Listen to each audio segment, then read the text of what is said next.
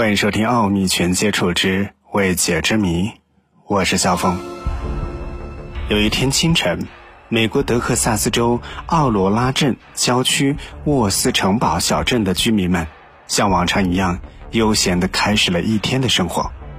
但是有个人突然停下了脚步，他表情惊恐，嘴巴微微的张开，似乎忘了合上，瞪大双眼，诧异地望着天空。旁边的路人顺着他的目光看了过去，也不由得惊呆了。一个巨大的银色雪茄形的物体正飘在空中，在他们的注视之下，这个奇怪的飞行物撞上了普洛克特法官住宅的塔楼。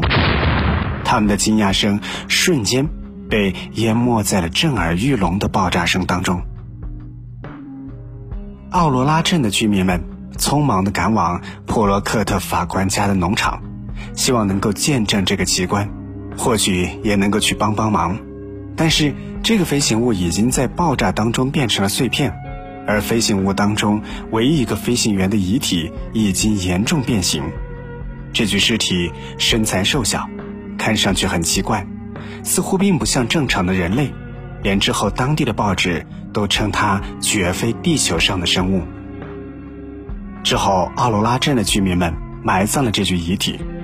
在一个小小的葬礼上，人们都怀着极其复杂的心情。他们有些恐慌，但更多的是好奇：这神秘的飞行物和不明生物究竟从何而来？目的是什么？又是什么导致了相撞和爆炸呢？后来，人们将一块小石板放置在墓地上，以表明这里是遇难飞行员的墓地。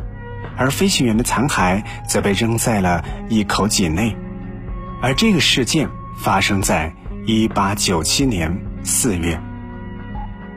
在这个事件之后的两天，《达拉斯晨报》上详细的刊载了这个事故，这令全世界的 UFO 研究者们为之兴奋。他们认为那个不明飞行物应该是外星人的飞碟，遇难的飞行员一定是怀着某种目的光临地球的天外来客。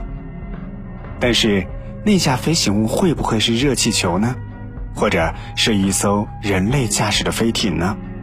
这样的观点很快就被研究者们否定了，因为在19世纪末期，尽管热气球已经广泛使用，但它无法完成目击者所描述的，比如说直角转弯、快速升降等复杂的动作。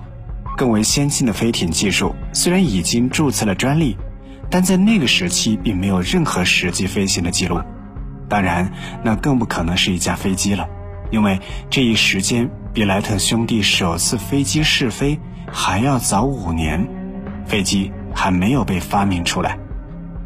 这个故事随后流传开来，但是在奥罗拉镇坠毁事件被报道之后，却再也没有类似的事情发生，以至于有人开始怀疑这个故事。可能是镇上居民制造出来的一个大骗局。那么，这个事件到底是真是假呢？这个飞行器是不是来自外星人的宇宙飞船呢？那个身材瘦小的生物，又是不是就是外星人本人呢？奥秘全接触之未解之谜。喜欢我们的节目，不要忘记点赞、收藏和关注，以获得节目更新的更多动态。对节目有什么想说的？欢迎在评论区留下你的想法，和大家一起来分享。